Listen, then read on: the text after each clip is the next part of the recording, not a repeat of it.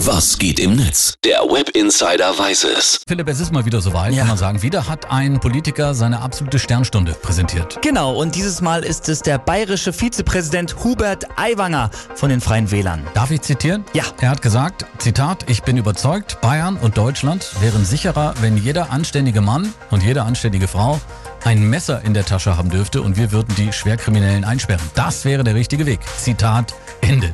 Ja, Ja. das hat er gesagt, der Aiwanger Hubert. Sehr, sehr fragwürdig. Muss man erstmal sacken lassen. Ja. Ich frage mich kaum äh, zu fragen, was das Netz dazu sagt heute Morgen. Ja, das ist eigentlich eindeutig. Äh, schreibt dazu, das Recht, eine Schusswaffe zu tragen, ist in der amerikanischen Verfassung seit 1791 fest verankert. In keinem anderen Land gibt es so viele Schusswaffenmassaker. Waffen sorgen nicht mehr für Sicherheit, sondern für mehr Tote. Der Aiwanger hat äh, reagiert und mittlerweile schon versucht, sich so ein bisschen aus seiner Aussage herauszuwinden, oder? Genau, er hat auch bei Twitter geschrieben, hat da gesagt, Momentan darf man noch ein Messer in der Tasche haben, heißt deshalb ja auch Taschenmesser. Aber wie lange noch? Ich bin gegen weitere Verschärfung des strengen deutschen Waffenrechts. Niemand hat von Selbstbewaffnung gesprochen, nur die Grünen.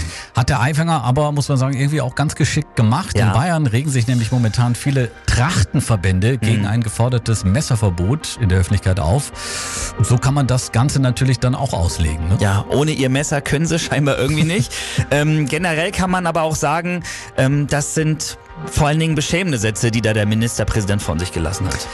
André, André äh, ich habe noch einen Ja, Tweet dazu sag. Mhm. rausgesucht, der das Ganze noch so ein bisschen abrundet. André, der twittert nämlich dazu, lustig, wie ihr alle reagiert, als ob ihr von bayerischen Politikern etwas anderes erwartet habt. Es sind schwierige und auch irgendwie anspruchsvolle politische Zeiten. Allerdings. Das Gefühl wird man irgendwie nicht los. Ja, Philipp, vielen Dank für den Blick ins World Wide Web. sehr gerne.